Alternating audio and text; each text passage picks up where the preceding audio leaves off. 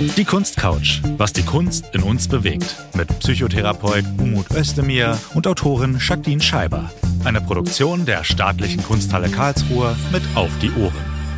Hallo und willkommen zu einer neuen Folge auf der Kunstcouch. Gemeinsam mit der staatlichen Kunsthalle Karlsruhe mit mir am Tisch ein bekanntes Gesicht.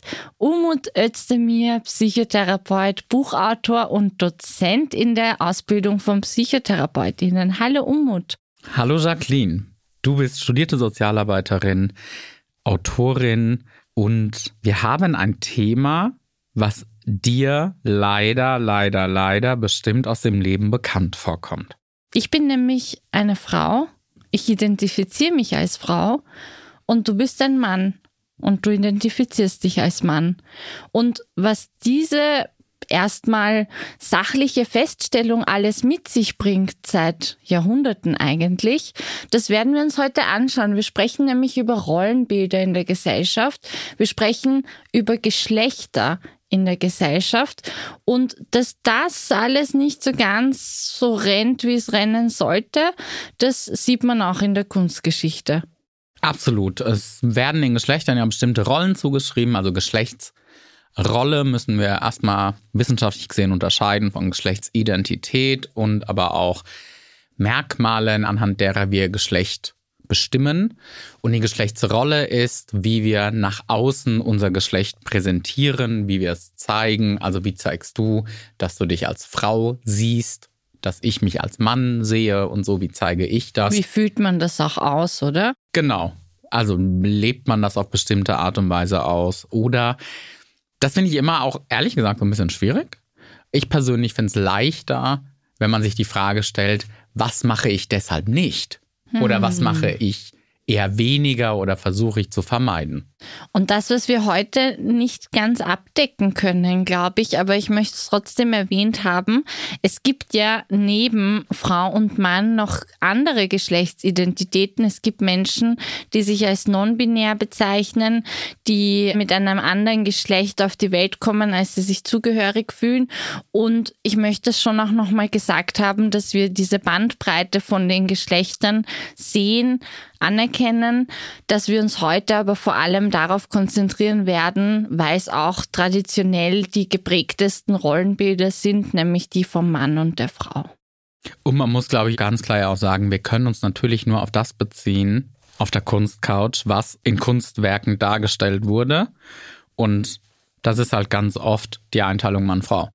Jetzt haben wir da zwei Werke mitgebracht vom selben Künstler. Umut, bitte hilf mir nochmal mit dem Namen. Wir haben von Franc Pourbu einmal Elisabeth von Frankreich und einmal Ludwig den 13. von Frankreich. 1616 gemalt sehen wir zwei Geschwister.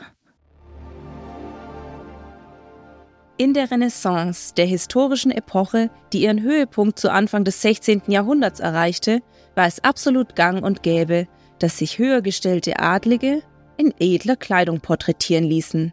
Der niederländische Künstler Franz Porbus war an mehreren europäischen Höfen tätig. Er fertigte zahlreiche fürstliche Porträts an, die weder für den privaten Gebrauch der Abgebildeten noch für die Gemäldegalerie gedacht waren. Diese Porträts wurden verschenkt, beispielsweise an andere Höfe oder dienten als Staatsgeschenk. Sie galten als Zeichen von zwischenstaatlicher Anerkennung. Porbus porträtierte Ludwig XIII. mehrmals. Im vorliegenden Werk ist er gerade einmal 15 Jahre alt. Das Porträt ist auf das Jahr 1616 datiert. Ein Jahr zuvor hatte sich Ludwig XIII. mit Anna von Österreich vermählt.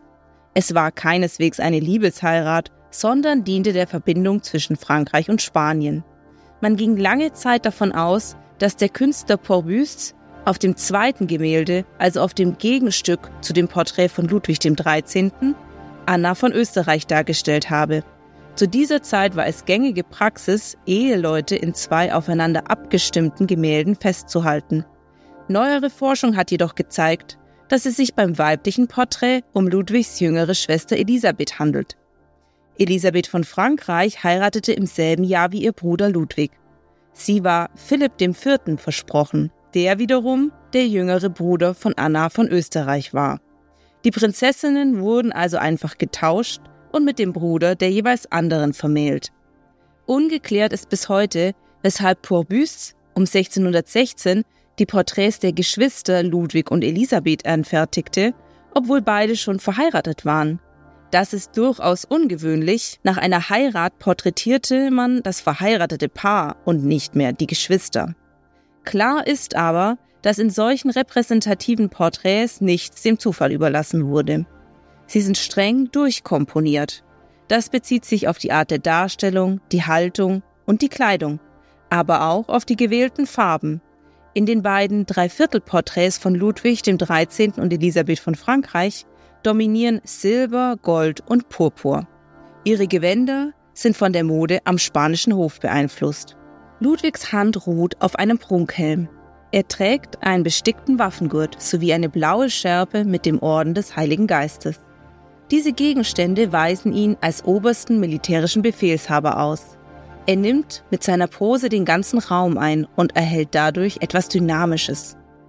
Auch Elisabeth von Frankreich demonstriert in ihrem Porträt ihre gehobene Stellung und ihren Wohlstand, aber anders als ihr Bruder Ludwig. Ihre Machtmittel sind ihre Schönheit und ihre edle Kleidung.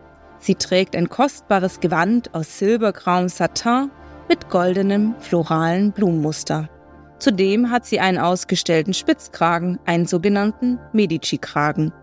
Sie steht sehr aufrecht, direkt entlang der Mittelachse des Bildes. Hier liegt die volle Konzentration auf ihr.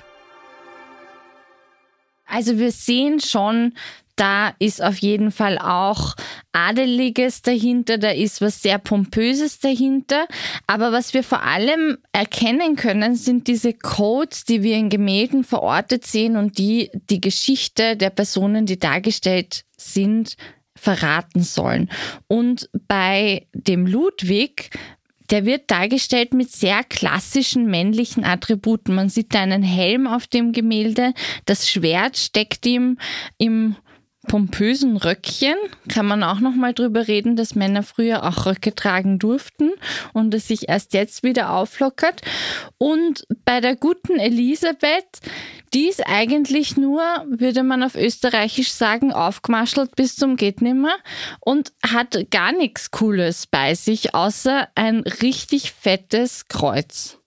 Die hat ganz viele Perlen und Perlenketten und was ich finde auch auffällig ist, ist natürlich ihre Handhaltung und ihr abgespreizter kleiner Finger. Also das, was man vielleicht so ein bisschen als grazil bezeichnen würde. Es schaut auf jeden Fall unbequem aus.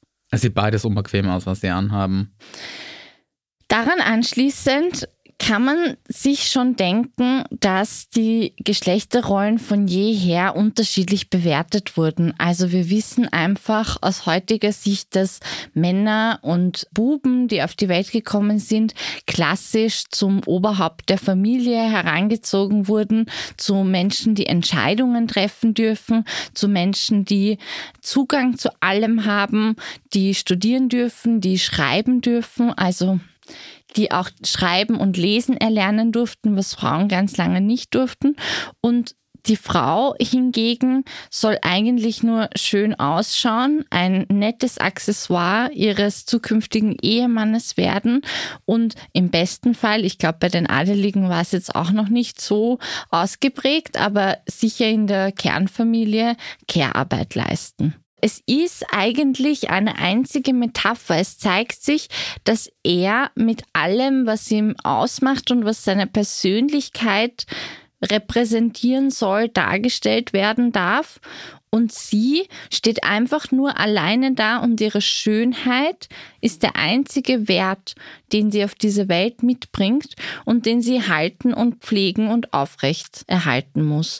Und das ist heutzutage finde ich schon auch noch ein großes Thema, auch wenn wir uns extrem bemühen, diese Geschlechterrollen aufzubrechen. Aber ich habe sowohl in meiner beruflichen Laufbahn als auch in meinem privaten Umfeld als auch in meiner Arbeit auf Social Media so oft und so häufig Diskurse geführt mit Frauen, die denken, ihr höchstes Gut ist ihre Schönheit. Also gar nicht so bewusst und gar nicht so klar, aber die Konsequenz, wenn man nicht schön ist, und das wissen wir ja, man wird schlechter behandelt im Job als Frau, man kriegt vielleicht manche Chancen gar nicht. Es werden sofort Charakterattribute damit assoziiert wie Faulheit oder Ungepflegtheit oder Unordnung oder keine gute Führungsqualität. Und ich habe damals ein Zitat gelesen. Ich werde es vielleicht in den Shownotes nachreichen, weil ich habe es jetzt nicht präsent. Aber in dem Zitat wird schon gesagt, dass Schönheit keine Miete ist, die wir auf dieser Welt zahlen und die wir niemanden schuldig sind. Und ich glaube, das betrifft einfach Frauen extrem, weil die von außen stark darauf reduziert werden und bewertet werden und Rückschlüsse auf ihren Charakter gezogen werden sollen, wie es einfach bei diesem Bild eigentlich verlangt wird vom Betrachter und der Betrachterin. Ich weiß nicht, ob das bei Männern so viel anders ist. Pretty Privilege, also dass man als schöne Menschen irgendwie noch andere positiven Dinge erlebt, Sachen zugesprochen werden. Also in der Psychologie Halo-Effekt genannt, also so ein Heiligenschein-Effekt, dass wir einfach positive Attribute auch den Menschen zuschreiben. Gibt es auch letztendlich bei Männern durchaus, die Sachen, die da erwartet werden, sind halt vielleicht andere. Also der Mann soll dann bitte die breiten Schultern haben, der soll muskulös sein, der soll mindestens 1,80 vielleicht groß sein und so weiter. Aber natürlich stimmt schon, dass mein Eindruck ist jetzt auch natürlich absolut subjektiv und persönlich, aber mein Eindruck ist schon durchaus, dass ein Mann sich eher unkonventionelle Schönheit leisten kann. Also das vielleicht auch durch Fähigkeit und Intelligenz und so weiter auch ein Stück weit ausgleichen kann, wenn er nicht einem klassischen Schönheitsideal entspricht, während die Gesellschaft bei Frauen strenger ist. Und wenn ihr da noch einen tieferen Einblick in Schönheitsideale bekommen wollt, dann hört euch unbedingt noch unsere Folge zu Body Neutrality an. Wichtig ist, glaube ich, anzuerkennen, lieber Umut, dass für Frauen Schönheit ein Stressfaktor ist und für Männer vielleicht etwas, was obendrauf positiv wirken kann. Aber in erster Linie schon auch andere Dinge mehr zählen. Also es gibt ja auch bis heute so eine gesellschaftliche Annahme darüber, dass Frauen schwächer, sensibler, emotionaler sind. Hast du da als Psychotherapeut vielleicht auch einen Einblick für unsere Hörerinnen, woher das kommt oder ist das wirklich so? Gibt es Studien, die beweisen, dass das eine Geschlecht eine andere Persönlichkeit, Grundpersönlichkeit hat als das andere? Bevor ich darauf einsteige, will ich mir den Schuh gar nicht anziehen, der da gerade zwischen den Zeilen in meine Richtung geworfen wurde. dass ich das irgendwie von Frauen absprechen würde. Wir wissen nämlich, dass bei Männern zum Beispiel ganz viele Essstörungen und so weiter gar nicht erkannt werden, nicht zugeschrieben werden, dass sie aber trotzdem da sind, auch ein exzessives Sport machen, um irgendwie muskulös zu gelten. Es gibt es für alle Menschen, ich glaube einfach, die Art und Weise, wie es sich ausdrückt, ist unterschiedlich. Grundlegend unterschiedliche Persönlichkeiten, nein, haben wir nicht. Die Gesellschaft reagiert nur anders auf uns. Wir wissen das bereits, wenn Menschen mit Babys sprechen oder Säuglingen, sobald die das Geschlecht erfahren, reden die anders.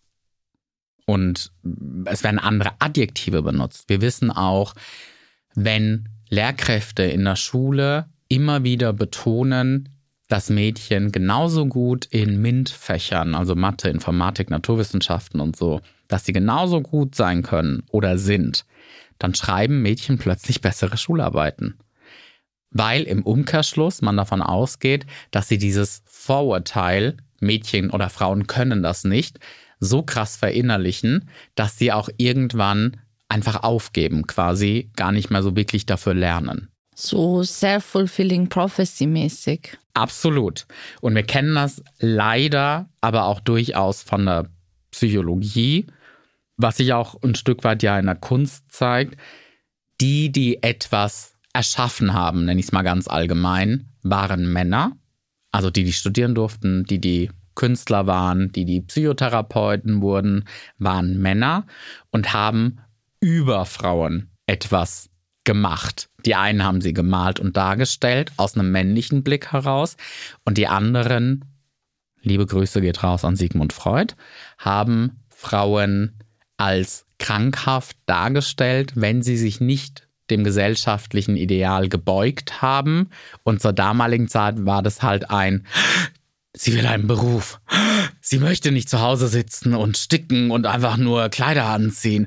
Sie möchte ausbrechen aus dieser gesellschaftlichen Erwartung, die ihr entgegengebracht wird. Ah, Moment, wir brauchen da so ein Wort. Hm, lass Hysterie. uns das doch. Genau, lass uns das hysterisch nennen, nach dem Fremdwort für Gebärmutter. Und das ist halt so ein, ja, Leute, geht nicht. Galli Grü auch von mir, Sigi, da hast du ganz schön viel Scheiße gebaut.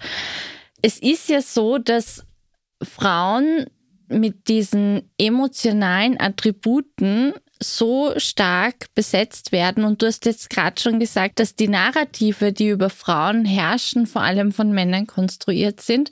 Und ich finde es einfach so arg, wenn ich mir vorstelle, dass alles, was ich über meine Geschlechteridentität gelernt habe in meinem Aufwachsen, nur durch Erzählungen und Bilder und Mythen von Männern existiert. Also es ist gar nicht so lange her, aber ich bin zum Beispiel in den 90ern, 2000ern mit diesen ganzen amerikanischen Romcoms aufgewachsen, die ja Male Gaze per se, Male Gaze, kurzer Exkurs, Male Gaze nennt man einfach klassisch die Perspektive des Mannes auf weibliche Charaktere.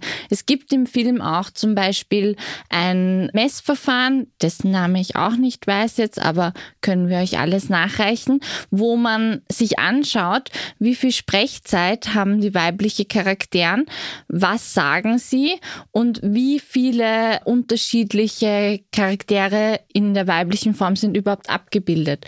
Und das ist total wild gut, wenn man sich das überlegt, dass die Idee von uns als Frauen und wie wir Weiblichkeit eben fühlen, was du am Anfang gesagt hast, extrem beeinflusst davon ist, wie Männer auf meist junge Frauen blicken und wie sie sich das auch vorstellen, weil es ja eigentlich Fiktion, es ist eigentlich deren Fantasie.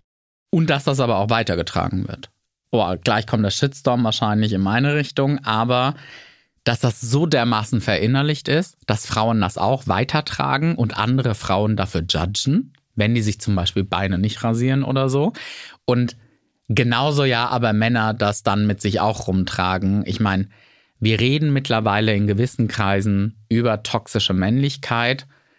Und da auch nochmal der Hinweis, es ist ja nicht die Männlichkeit an sich, die irgendwie problematisch wäre, sondern Dinge, die man dann darf oder nicht darf, zum Beispiel Weinen in der Öffentlichkeit oder sowas, dass das dann als unmännlich interpretiert wird.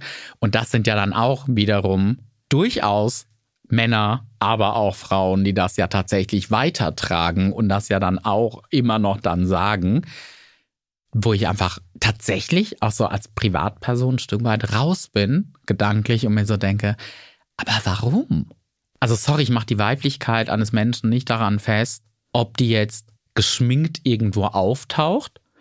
Auch die Männlichkeit einer Person mache ich nicht daran fest, ob er geschminkt irgendwo auftaucht oder ob die Person irgendwo in der Öffentlichkeit weint oder, oder, oder. Aber das ist ja das, da hast du schon recht, ne? diese mediale Darstellung und so und Gemälde waren vielleicht halt früher eine Form des Mediums, dass uns da was anderes halt natürlich immer wieder unter die Nase gerieben wird. Und da stellt sich mir halt schon die große Frage, was ist Männlichkeit überhaupt und was ist Weiblichkeit überhaupt? Und darauf, ich kann dir versichern, wenn wir jetzt hier auf die Straßen Berlins gehen würden und die Leute befragen würden, was ist Männlichkeit und was ist Weiblichkeit, dann würden wir ganz schön klischeehafte Antworten bekommen. Ich finde es extrem cool, dass wir aus der Sammlung der staatlichen Kunsthalle Karlsruhe heute ein bisschen eine ambivalente Darstellung zur Männlichkeit auch mitbekommen haben, nämlich von Karl Hofer das Selbstbildnis mit Dämonen. 1922, 1923 wurde dieses Bild gemalt und was mich schon sehr stark beeindruckt hat, wir sehen einen Mann, der total verängstigt in der Mitte seiner Dämonen steht. Absolut. Es ist etwas Besonderes. Nur vier, fünf Jahre nach dem Ende des Ersten Weltkriegs als Mann die eigene Verletzlichkeit und gerade auch die psychische Verletzlichkeit so deutlich zu thematisieren. Man sieht hier Karl Hofer als Mann mittleren Alters, stehend und im Malerkittel. Den übrigen Bildraum füllen 13 große, fratzenartige Wesen, drei, viermal größer als der Maler. Sie beäugen ihn, schweben an ihn heran, manche verschmelzen miteinander. Man weiß eigentlich gar nicht so genau, wo sie beginnen oder aufhören, und das fesselt erst einmal den Blick. Auf den zweiten Blick gibt es weitere interessante Details. Einer der Dämonen trägt als Symbol des Kriegs eine Ritterrüstung. Und er ist einer der beiden Dämonen, die auch nach dem Maler greifen, und zwar nach seiner Malhand, also der Hand, mit der der Künstler Karl Rufer den Pinsel führt. Ein anderer Dämon greift von unten kommend dem Maler mit krallenhaften Fingern ans Geschlecht. Es geht hier also um lähmende Effekte dieser bösen Geister auf zwei zentrale Dinge, nämlich die künstlerische Kreativität und die Produktivität als Mann. Diese Kopplung von Kreativität und früher hätte man gesagt Manneskraft ist für eine heutige Betrachterin natürlich schon eine Provokation. Vor 100 Jahren, als das Bild entstand, hätte man sich an diesem Machismo aber nicht so sehr gerieben. Das war eher gängig. Gerieben hätte man sich an der unsittlichen Geste, dem Griff ins Volle und natürlich auch an der Darstellung der eigenen Schwäche als Mann. So nach der Art, ist dir das nicht peinlich? Du warst doch kaum an der Front, nur in Gefangenschaft, reiß dich mal zusammen. Der Militarismus hatte in bestimmten Milieus auch nach dem verlorenen Krieg noch eine hohe gesellschaftliche Bedeutung. Das darf man gar nicht unterschätzen. Das war die Phase der persönlichen, aber auch der nationalen Trauer, der patriotischen Errichtung von Ehrenmalen für die Gefallenen. Männer trugen zu Anlässen Uniform und mit Stolz das Eiserne Kreuz. Und nichts davon ist hier zu sehen. Keinerlei Hoffnung oder Sinn, nur Abgrund. Aufgrund von kunsttechnologischen Untersuchungen können wir nachvollziehen, dass Karl Hofer 1922 und 1923 immer wieder an das Gemälde zurückgekehrt ist und Partien übermalt hat. Für ihn war die Arbeit an diesem Selbstbildnis vielleicht ein psychologisches Ventil, eine Möglichkeit der Verarbeitung. Von anderen Künstlern seiner Generation gibt es auch eindrucksvolle Bilder von kriegsversehrten Körpern, also mit amputierten Gliedmaßen, fehlenden Augen, Narben, als sichtbare Traumata des Kriegs, als Metapher für eine traumatisierte Nachkriegsgesellschaft und natürlich als politische Anklage. Aber bei Karl Hofer ist es tatsächlich eine ganz persönliche und auch einsame Situation, wie er seinen inneren Dämonen ausgeliefert ist. Jetzt ist es eigentlich genau 100 Jahre her, dass dieses Bild entstanden ist. Und es ist heute noch so, dass es Männern eben sehr schwer fällt, Emotionen zu zeigen, sich verletzlich zu zeigen, sich ängstlich zu zeigen. Und du hast das ja schon richtig gesagt, die Leute sitzen ja bei dir. Die Männer sitzen bei dir auf dem Sofa und die haben Angst und die haben Sorgen und die tragen Trauer in sich. Und ich stelle jetzt eine steile These auf ich glaube halt, dass durch dieses ganz starke Männlichkeitskonstrukt, in denen die Menschen nicht wie ein Karl Hofer sich mit ihren Ängsten auch zeigen dürfen und sogar ein Werk draus machen dürfen, dass das bei Männern auch ganz oft in Aggression umschlägt. Also, dass sich das dadurch, dass diese negativen Emotionen gestaut sind oder vielleicht noch ein Zusatz, Aggression die einzige Emotion ist, die erlaubt ist für Männer, um Impulse und große Gefühle auszudrücken. Und das ist ein großes Problem. Also es gibt auch noch einen Zusatz, den ich sagen möchte. Es gibt Studien, wo man Frauen und Männer in einen Raum gesetzt hat und man hat die Männer gefragt, wovor habt ihr am meisten Angst, wenn ihr einen Raum voller Frauen betretet? Und die Männer haben gesagt, dass uns die Frau auslacht. Und dann hat man den Frauen dieselbe Frage gestellt und die haben gesagt, dass uns der Mann umbringt. Also die Verteilung von wie bedrohlich auch Geschlechterrollen sein können und wie gefährlich sie auch sein können durch das Patriarchat und durch die Gewalt, die vorherrschend ist gegen Frauen, haben wir ein ganz schönes Stückchen noch zu gehen und müssen wir irgendwie angehen irgendwann. Ja, da ist noch ein ganzes Stück Weg vor uns. Das ist ja auch Teil eben von toxischer Männlichkeit, dass es als Mann okay ist, sich zu freuen und wütend zu sein. Trauer, Angst ist alles nicht okay, so die landläufige Meinung. Und das darf nicht gezeigt werden. Und da gehe ich total mit. Auf der anderen Seite wissen wir halt auch, also du hast ja auch gesagt, klar, die sitzen bei mir auf, also die sitzen auf dem Sessel, manchmal auf der Couch. Und da finde ich durchaus spannend, dass es aber immer noch viel, viel mehr Frauen sind, die eine Psychotherapie mhm. aufsuchen als Männer. Und was ich total bemerkenswert finde, ist, die meisten männlichen Patienten, die ich habe, sind, ich schätze mal zwischen 25 und 40, die aller, allermeisten. Und ganz viele sagen, das Thema Kinderplanung steht jetzt an und ich will meinem Kind nicht weitergeben, wie ich erzogen wurde. Und das finde ich total die spannende Aussage, dass einfach so ein Umdenken stattfindet. Natürlich ein Stück weit schade, dass das erst stattfindet, wenn es um die nächste Generation geht oder dass jetzt die selber vielleicht Väter werden. Vielleicht hätten die auch vorher einfach ein paar leichtere Jahre haben können, als das, was sie mit sich rumschleppen. Und gleichzeitig wissen wir aber auch, dass bei Männern zum Beispiel Depressionen manchmal tatsächlich unterdiagnostiziert werden, weil sich das ganz oft eben eher in aggressivem Verhalten oder Frustration, genervt sein und so ausdrückt. Und bei Frauen werden dafür ja natürlich andere Diagnosen überdiagnostiziert, obwohl es das vielleicht gar nicht ist. Aber das wird dann halt auch schnell alles in so eine Schublade gepackt. Ich kenne die Irritation, die man mit Frauen verbindet, die auf einmal untypische Charakter- oder Persönlichkeitsmerkmale mitbringen. Ich musste das hart lernen, als ich angefangen habe, Nein zu sagen oder als ich angefangen habe, so Wut zuzulassen. Manchmal habe ich mich urgeärgert über Sachen und habe das so in mich hineingefressen, weil das gar nicht akzeptiert und erwartet von mir war. Und in dem Moment, wo ich dann Grenzen angefangen habe aufzuziehen und gesagt habe, so lasse ich das nicht mit mir machen oder das geht nicht oder auch mal meine Meinung gesagt habe, überhaupt in beruflichen Kontexten, wurde mir dann ganz oft nachgesagt, für dich nicht so auf und du übertreibst und immer so ein Drama und na na na. Und ich denke mir dann, also ich rede sehr sachlich, ich bin gar nicht irgendwie und selbst wenn, also ich finde auch dieses Thema, ich habe ganz viele Freundinnen, die sagen, wenn ich einen argen Streit habe, fange ich zum Weinen an aber nicht, weil ich traurig bin, sondern weil ich so wütend bin. Und in dem Moment kriegen die aber auch wieder so eine Keule von, naja, musst du jetzt nicht weinen und äh. sei nicht so emotional. Sei nicht so emotional. Und Frauen und das hast du auch schon gesagt, haben das natürlich schon auch internalisiert, wenn dann auf einmal eine aufsteht und sagt, so nicht mehr mit mir und grenzt euch ab und respektiert mich für meine Aussagen, dann sind sehr, sehr schnell andere Frauen auch keine Allies mehr und keine Menschen mehr, die sie stützen, sondern die hinter dem Rücken raushauen und sagen, was ist denn mit ihr jetzt los? Was nimmt sie sich raus? Es gibt so ein Screenshot online von Twitter. Mhm. Und ich frage mich, ob da nicht wirklich so ein Stückchen auch Wahrheit mit drin ist.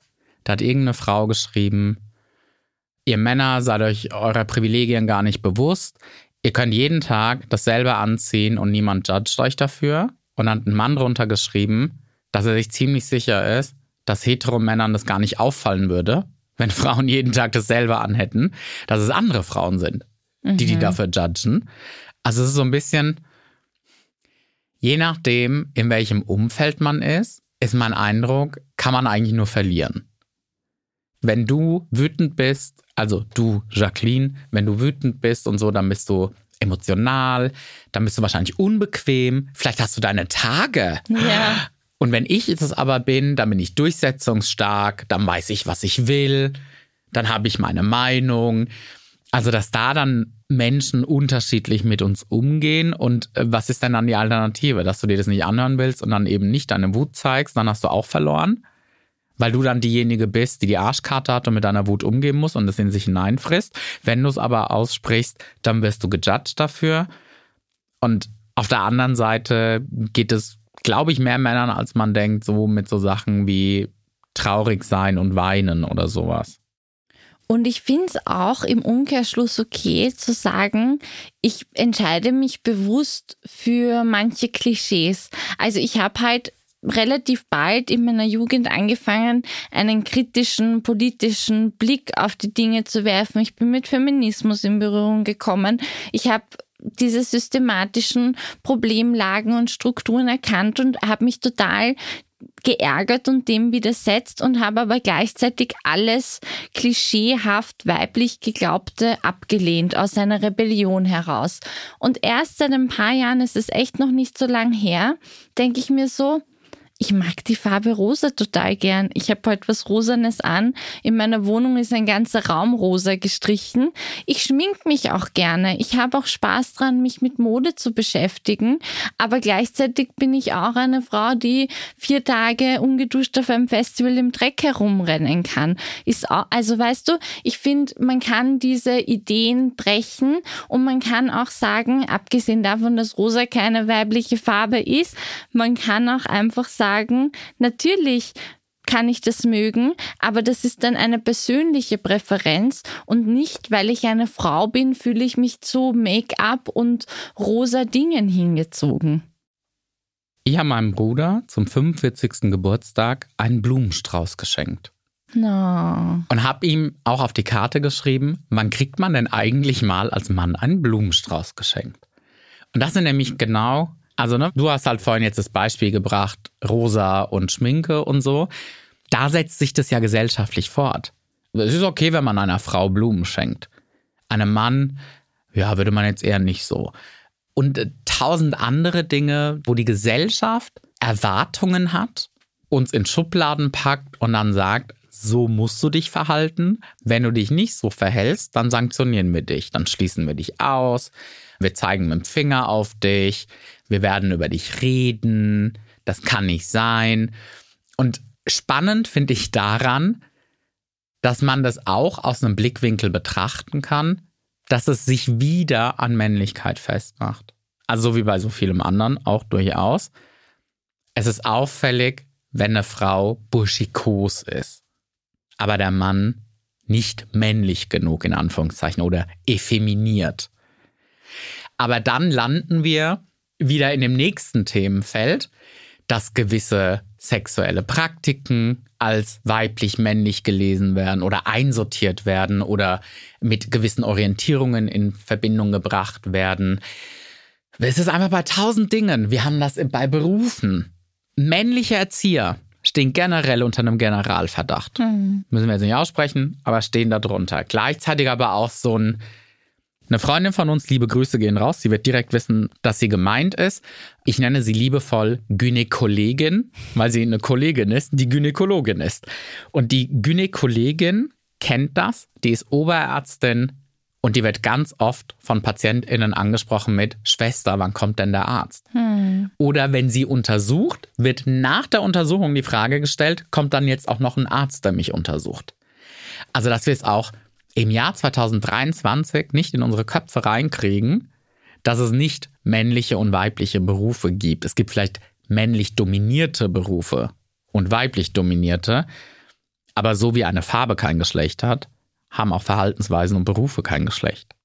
Und du sprichst da jetzt auch noch was an, was mir sofort in den Kopf schießt, nämlich, dass es auch in der medizinischen Behandlung von Geschlechter Rollenunterschiede gibt. Das heißt, wenn ich als Frau ins Krankenhaus komme und meine Symptome beschreibe, werde ich anders behandelt, als wenn ich als Mann ins Krankenhaus komme und Symptome beschreibe, weil man Männern zum Beispiel eine höhere Schmerztoleranz zuschreibt, weil man Frauen eben auch aus diesem hysterischen Aspekt heraus sagt, dass sie wehleidiger sind. Ich hatte zwei Notoperationen, weil mich ein Arzt nicht wahrgenommen hat und nicht ernst genommen hat, indem dass ich gesagt habe, dass ich Schmerzen habe. Und das Problem, das jetzt schon die ganze Zeit im Raum steht, ist, es gibt eine bestimmte Gruppe, die über die Jahrhunderte hinweg eine Beschreibung definiert, die auf alle allgemeingültig zutreffen soll. Jetzt hat es aber auch Personen, vor allem in der Kunstgeschichte, gegeben, die versucht haben, ein bisschen was anderes darzustellen. Er ist nicht ganz unkritisch zu betrachten, der nächste Kollege, den wir hier am Tisch liegen haben. Aber Karl Hubuch hat seiner Hilde ein Blatt gewidmet, in der er zum ersten Mal auch unterschiedliche Rollen einer Frau gezeigt hat. Das heißt, die Rolle der Hausfrau hier mit der Schürze ist eigentlich relativ im Hintergrund gerückt und er zeigt sie in ganz unterschiedlichen Positionen, in Situationen, die zu der Zeit auch nicht ganz klassisch für eine Frau waren. Karl Hubuchs großformatiges Aquarell Viermal Hilde zeigt dieselbe Frau in unterschiedlicher Kleidung und variierenden Posen viermal nebeneinander. Ganz links sitzt sie leicht vornübergebeugt auf einem modernen Stahlrohrstuhl, die Arme hat sie lässig auf dem Schoß überkreuzt. Sie trägt eine geblümte Bluse und einen kurzen Rock, der ihre schlanken, übereinander geschlagenen Beine zeigt. Ein kurzer, wuscheliger Haarschnitt und eine runde Brille unterstreichen den Eindruck einer intellektuellen, konzentrierten jungen Frau. Daneben steht sie in einem schicken Mantel mit Pelzbesatz und mit grauen Seidenstrümpfen, unter ihrem modischen Hut schaut frech eine Haarlocke hervor. Ziemlich provokant erscheint sie in der folgenden Gestalt, mit einer grünen Wickeljacke und in kurzen Hosen, dazu knallrote Schuhe, steht sie selbstbewusst und breitbeinig wie ein Mann. Den rechten Arm stützt sie selbstsicher in die Taille, die linke Hand umfasst eine lange Zigarettenspitze. Schließlich lehnt sie mit dem Rücken gegen eine Wand. Über ihre Unterwäsche trägt sie nur eine geblümte Küchenschürze. Ihre Finger machen eine zählende Bewegung Vielleicht ist sie dabei, in diesem erotisierten Hausfrauenlook die Geschlechterrolle des Mannes anzuzählen? Viermal Hilde entstand in einer Zeit, die geprägt war von einer neuen Freiheit für die Frau. Im November 1918, kurz nach Ende des Ersten Weltkriegs, wurde in Deutschland das aktive und das passive Wahlrecht für Frauen eingeführt. In der Folgezeit änderte sich das Rollenbild der Frau grundlegend. Das äußerte sich auch in neuer Kleidung. Korsetts und lange Kleider wurden gegen lockere, kurze Röcke eingetauscht und manchmal sogar gegen Hosen. Zöpfe wurden abgeschnitten, der Bubikopf kam in Mode. Kurzum, Kleidung und Körper wurden dem zunehmenden Tempo des Großstadtlebens angepasst. Endlich wurden Frauen auch zum Studium an Universitäten und Kunstakademien zugelassen und mit ihrer steigenden finanziellen Unabhängigkeit entwickelten sie auch ein neues Selbstwertgefühl. Den Karlsruher Künstler Karl Hubuch faszinierten diese selbstbewussten jungen Frauen.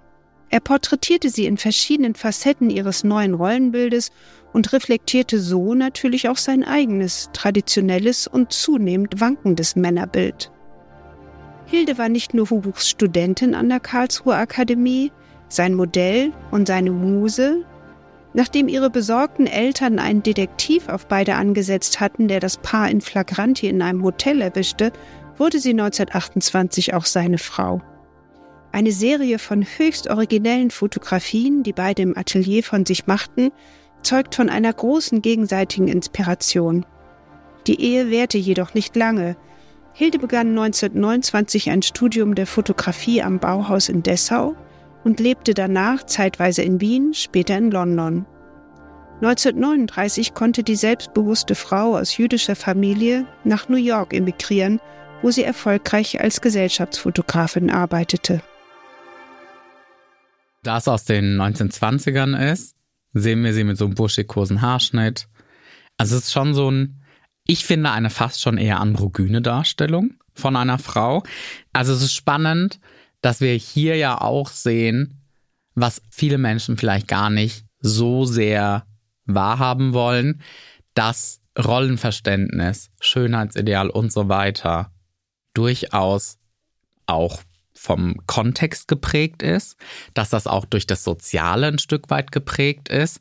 Also davor, wenn wir uns jetzt aus dem 17. Jahrhundert die Elisabeth von Frankreich anschauen, war ja die Erwartung, wie eine Frau auszusehen hat, eine komplett andere als das, was Hubuch uns darstellt. Wobei die Hilde schon auch, glaube ich, eine Frau war, die ein bisschen gegen den Strom geschwommen ist. Also ich kann mir vorstellen, dass das schon ungewöhnlich war, was auf dem Bild passiert. Und er zeigt sie auch so in Positionen. Also sie hat da einmal so die Hand beim Mund, eine Zigarette, dabei und steht so richtig mh, mm, selbstbewusst, erwartend es würde man eigentlich erwarten, dass ein Typ so dasteht und dass man sozusagen diese Darstellung auch von vor 100 Jahren nochmal sich vor Augen führt und sagt, es hat sie vereinzelt gegeben und aber Kritik daran natürlich, es hat sie wieder ihr Mann gemalt. Na, er war halt vielleicht der Künstler, könnte man jetzt sagen, aber auf der anderen Seite, klar, das ist ja alles ein Stück weit seine Interpretation von Hilde, seine Sichtweise, sein Blick auf Hilde. Das stimmt, ich weiß nicht, wie Hilde war. Also die ist vielleicht wirklich komplett anders gewesen. Ich habe das jetzt eher auf allgemein gesellschaftlich bezogen, weil ich den Kontrast schon extrem finde zwischen 20er Jahre Kleidung, relativ gerade Schnitte versus Korsett 300 Jahre früher. Und das finde ich schon spannend, dass man da zeitlich gesehen Wandel und Veränderung feststellen kann. Und das haben wir heute letztendlich dann auch wieder, sowohl bei Frauen als auch bei Männern. Also gut, mag jetzt vielleicht auch ein Stück weit am Berlin liegen, aber wenn ich draußen unterwegs bin, sehe ich Männer mit Nagellack. Ich sehe auf Instagram Männer, die von sich selber sagen, heterosexuelle Männer mit Nagellack, mit Perlenkette und so weiter. Und aber auch Frauen, die durchaus sagen, ey, nee, ganz ehrlich, das, was ihr mir überstülpen wollt, mh, hm, nein, ich rasiere mich vielleicht nicht oder ich werde nicht still sein und den Mund halten und alles über mich ergehen lassen, sondern ich werde auf Missstände aufmerksam machen. Ich werde meinen Mund öffnen, also völlig zu Recht natürlich auch. Und ich bin gespannt, wo es in der Zukunft hingehen wird. Ich glaube schon, dass das eine enge Perspektive auf eine Blase ist. Also ich glaube so, wenn man aufs Land fährt oder wenn man sich so nicht in den großstädtischen Räumen bewegt, dann führt das Aufbrechen oder der Versuch, des Aufbrechens von Geschlechterrollen und Geschlechterzuschreibung zu größerer Irritation. Ich begrüße natürlich auch, dass sich zumindest in bestimmten Ballungszentren oder dort, wo sich ganz viele junge Menschen auch zusammenfinden in Studienstädten, die Idee von Geschlecht und wie man das Geschlecht gestaltet und auslebt, fluider werden. Also ist ja auch so ein ganz bekannter Begriff. Man sagt, es wird alles ein bisschen fließender, die Grenzen gehen über in nicht klare, abgesteckte Kategorien, in die sich jeder und jede einfinden muss. Und umso bemerkenswerter finde ich, wir haben jetzt hier noch ein Werk, das mich nachhaltig beschäftigt hat. Ich habe auch wirklich lange darüber nachgedacht und sie mir angeschaut. Unsere ältere Frau in Husarenuniform, weil das ist, glaube ich, eine ziemliche Ausnahme. Also diese Frau, wenn da nicht stehen würde, Frau, hätte ich gesagt, das ist ein älterer Herr, ein Soldat. Es ist ein Gemälde wieder, ein Ölgemälde, glaube ich. Und die schaut einfach richtig grimmig. Die hat überhaupt nicht den Anspruch, dass man sie schön findet. Die hat auch nicht den Anspruch, dass sie irgendeiner prunkvollen Ästhetik entspricht, sondern eigentlich, ich hoffe, ich darf das sagen, schaut sie aus, als würde sie einem den Arsch aufreißen. Aber warum ist es die ältere Frau in Husarenuniform? Warum muss es die ältere Frau sein? Also wir kennen ja künstlerisch die dreigeteilte Darstellung von Frauen, das ist auch in der Antike, in Mythologien und so. Wir haben die junge Jungfrau, wir haben die Mutter oder die Erwachsene und wir haben die Greisin. Und hier haben wir auch die ältere Dame. Also sehr wahrscheinlich hat die ihre Menopause gehabt. Die ist nicht mehr im gebärfähigen Alter. Also ein Stück weit das, was viele Menschen als Weiblichkeit interpretieren, hat sie nicht mehr und jetzt wird sie in einer Husarenuniform mit Waffe und so weiter dargestellt. Warum ist sie nicht 25? In der Tat band und befremdet Johann Georg Dathans Bildnis einer älteren Frau in Husarenuniform auf den ersten Blick. Es gibt uns Rätsel auf. Die Frage, warum es sich bei der Dargestellten um eine alte Frau handelt und nicht um eine 25-jährige, ist jedoch sehr einfach zu beantworten. Die Porträtierte ist eine historische Person. Sie beauftragte den Künstler Johann Georg Dathan um 1737 sie zu malen. Die Dargestellte war etwa 67 Jahre alt und die Uniform war keine Kostümierung zum Vergnügen. Wir kennen sogar ihre Namen, denn sie hatte mehrere. Dazu später mehr. Was sagt uns zunächst das Bild selbst? Fesselnd ist vor allem der Blick, mit dem uns die Porträtierte fixiert, forschend, gleichzeitig wissend und stark. Das ist ein Blick, der durchschaut, in dem Wachsamkeit und Erfahrung liegen. Stirn- und Mundfalten, gerötete Lider, geschwollene Tränensäcke, eingefallene Wangen, schmale Lippen sind unübersehbare Anzeichen des Alterns. Diese Züge sind herb, nicht hässlich. Ihr Ausdruck ist selbstbewusst, unverstellt, alles andere als anbiedernd. Das Haar trägt sie kurz unter der pelzbesetzten roten Mütze mit Feder. Es handelt sich um den sogenannten Kolpak, der Bestandteil der Husarenuniform ist. Im breiten Gürtel stecken zwei Dolche, in ihrer rechten hält sie einen kurzen Säbel. Eine faszinierend ausdrucksvolle Komposition. Diese Waffen bilden eine Barriere. Diese Frau weiß sich zu wehren. Man sollte, man kann ihr nicht zu nahe kommen. Tatsächlich hat der Künstler Johann Georg Datan, der von 1701 bis 1749 in Speyer lebte, die hier dargestellte mindestens zweimal gemalt. Auf einem vorausgegangenen, viel kleineren Bildnis in Privatbesitz findet man hinter der Figur eine aufschlussreiche Inschrift. Es heißt da, ich bin geboren zu Frankenthal 1670 mit dem Taufnamen Philippine Margarete Christin, insgeheim aber genannt Kikit. Diente ich zugleich als Dragoner zweieinhalb Jahre, als Koch 20 Jahre unter dem Namen Philipp Ludwig Seitz. Kikit tauschte also in der ersten Hälfte des 18. Jahrhunderts trickreich und tapfer ein Frauen gegen ein denkbar gefährliches Männerleben und war stolz darauf. Deshalb ließ sie sich malen, nachdem sie sich in Speyer zur Ruhe gesetzt und ihr Geheimnis gelüftet hatte. Willst du einen Schwank aus meiner Jugend hören, Jacqueline? Unbedingt, Umut. Oh, ist das ein deutscher Begriff? Schwank aus meiner Jugend?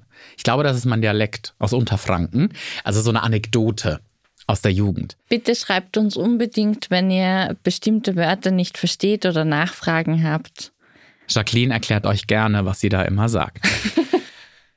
ich war 16, 15 oder 16 muss ich gewesen sein, als so medial, das war so auch die Zeit Metrosexualität, mhm. David Beckham, Klammer auf, spannend, dass Männer einen eigenen Begriff gebraucht haben, um sich zu pflegen. Ja, um sich mal zu duschen, würde ich gern gehässig sagen, aber ja, um irgendwie Cremes zu benutzen und so. Und da haben dann auch Promis und so, also männliche Promis, Flipflops angefangen zu tragen. Mhm. Und ich wollte dann unbedingt auch Flipflops. Zu der Zeit auf dem bayerischen Land, wo ich groß geworden bin, war das eher nicht so gängig, dass Männer offene Schuhe getragen haben. Aber aus den Türkei-Urlauben kannte ich das, weil halt super heiß. Es ist ein Land, was direkt am Meer ist. So, natürlich trägt man halt auch Schlappen. Und ich habe partout keine Flipflops gefunden in Männerabteilungen. Bin dann in einen Flipflop-Laden und die hatten vermehrt nur Frauengrößen und musste dann nachfragen, ob die Schuhgröße 43 haben. Und dann hatten die so vielleicht zwei, drei Paare, falls mal eine Frau mit großen Füßen kommt. Und ich musste mir auch dann dumme Sprüche anhören tatsächlich, weil ich in Flipflops es gewagt habe, zur Schule zu gehen. Und jetzt ist das ja total normal. Und das ist ja aber auch so ein Ding, ne, dass so einfach offene Schuhe bei Hitze, dass man da schon Assoziationen hat. Oder was ich auch super viel diskutiere, Dresscodes auf Arbeit, dass es total okay ist, dass Frauen im Sommer knielange Röcke tragen und Sandalen oder so. Aber im selben Beruf oder in derselben Position muss der Mann eine lange Hose tragen, weil die Gesellschaft sagt oder Arbeitgebende, nee, kurze Hosen sind unprofessionell und so weiter. Und jedes Jahr gibt es die Diskussion im Kollegium, also auf Social Media immer wieder. ob PsychotherapeutInnen und gerade dann auch Männer im Sommer kurze Sachen tragen dürfen oder Birkenstock, wenn PatientInnen vor uns sitzen. Ja, darauf fehlen mir die Worte, weil ich finde es so absurd und das habe ich gar nicht im Schirm in meiner Lebensrealität. Ich meine, unter SozialarbeiterInnen ist alles ein bisschen laissez-faire und die paar wenigen, die wir mitnehmen, die sind meistens eh edgy, schon ein bisschen im Beruf. Aber ich meine, summa summarum kann man, glaube ich, sagen, es gibt sehr klare Ideen. Wir alle haben sofort ein Bild im Kopf, wenn wir an Frau oder Mann denken.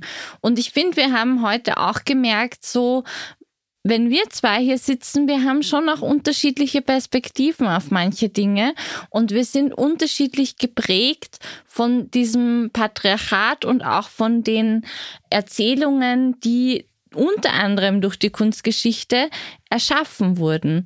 Und das Einzige, was ich mitnehmen möchte und wirklich unterstreichen will, ist, lasst uns allen ein bisschen mehr Freiheit schaffen dafür, dass wir das ausleben können, worauf wir Bock haben. Bitte Männer, lackiert euch die Nägel oder lackiert sie euch nicht, wenn ihr Bock habt. Aber das Wichtigste ist, dass wir einen Prozess losstoßen, wo wir uns dessen bewusst werden, dass die Dinge, die wir für gegeben annehmen, weil wir so aufgewachsen sind und weil wir so sozialisiert wurden, eben nicht genetisch vorbestimmt sind. Dass das eben nicht was mit der Natur des Geschlechts zu tun hat, sondern dass das am Ende des Tages alles Konstrukte sind, die unter anderem auch in kulturellen Regionen variieren. Und da merkt man wieder, das hat überhaupt nichts mit dem Geschlecht zu tun. Ich wünsche mir, dass wir auf die Welt kommen und so lange wie möglich Zeit haben, herauszufinden, was wir eigentlich cool finden und wer wir sein möchten und welchen Charakter wir entwickeln, ohne dass uns irgendeine Schublade sagt, wie wir zu sein haben. Ich applaudiere innerlich. Und bevor Jacqueline, du jetzt die Folge beendest, will ich nur noch ganz kurz direkt ansprechen.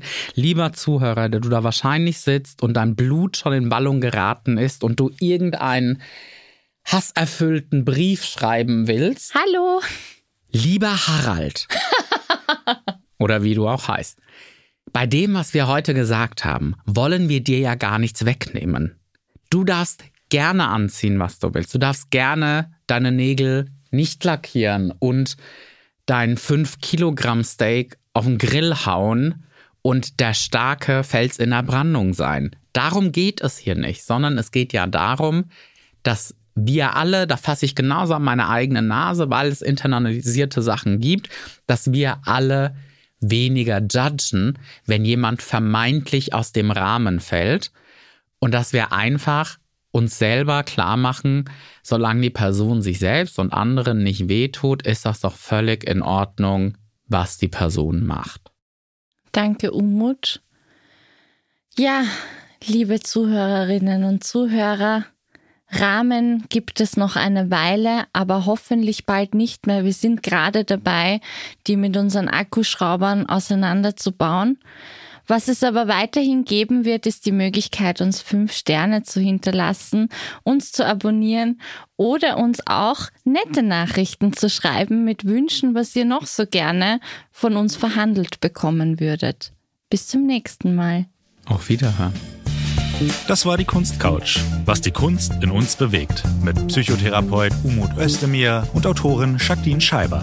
Eine Produktion der Staatlichen Kunsthalle Karlsruhe mit Auf die Ohren. Abonniert unseren Podcast und folgt der Kunsthalle bei Instagram. Habt ihr Themenwünsche? Dann schreibt sie uns via Direct Message oder per Mail an digital.kunsthalle-karlsruhe.de.